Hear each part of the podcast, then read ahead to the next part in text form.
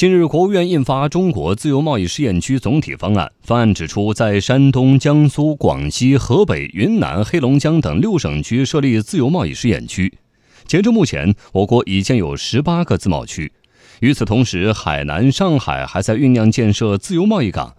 以中国银行等为代表的多家银行机构，针对自贸区内企业特点，积极助力自贸区金融服务建设。我们来听央广记者张倩的报道。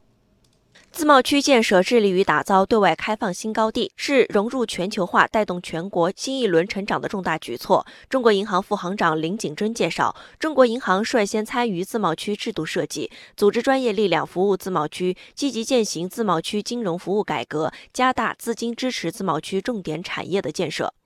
在业务落地层面，中国银行实现了多地多批自贸区金融业务的首发。五十项业务列入当地自贸区金融创新案例，并向全国推广。在各个自贸区的各个片区，中行设立了百余家专业服务机构，对接客户多样的自贸金融服务需求，充分发挥境内外资源的优势，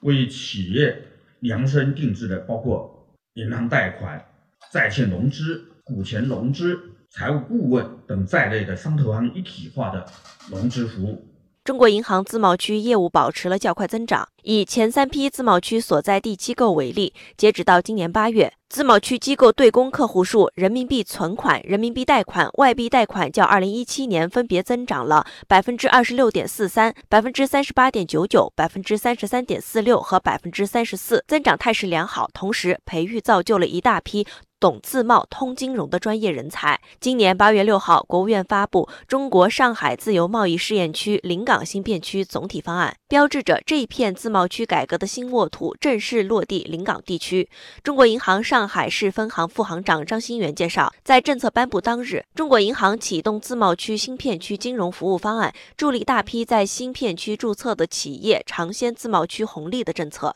比如说，我们为多家新片区的企业呢开立了自由贸易账户，我们办理了首批的人民币的存款和贷款业务，我们完成了自贸区新片区的首笔绿色贷款的发放，我们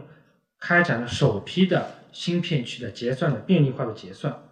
我们搭建了第一个跨境人民币的双向的资金池，啊，实际上是为一家叫保时达的这个。汽车集团搭建了自贸区的跨境人民币双向资金池啊，这这是一家生产新能源汽车的一家国际知名的这个品牌。不过，值得注意的是，部分参与主体对于自贸区的开放政策和风险管理要求存在认识上的偏差，甚至会把业务创新和风险管理对立起来。中国银行交易银行部副总经理刘云飞说：“自贸区是改革的高地，但是更大开放的前提一定是有更高的风险防控能力。推动放管服改革，三者必须要同时到位。只有管得好，才能放得开。以金融领域为例，自贸区金融方面的改革内容，一方面包括了稳步推进资本。”项目可兑换、推动人民币国际化等开放措施；另一方面是健全金融监管体系，有效防控金融风险。有效的风险管理本身就是扩大开放措施中必不可少的一部分，是各地自贸区的一项重要试验任务。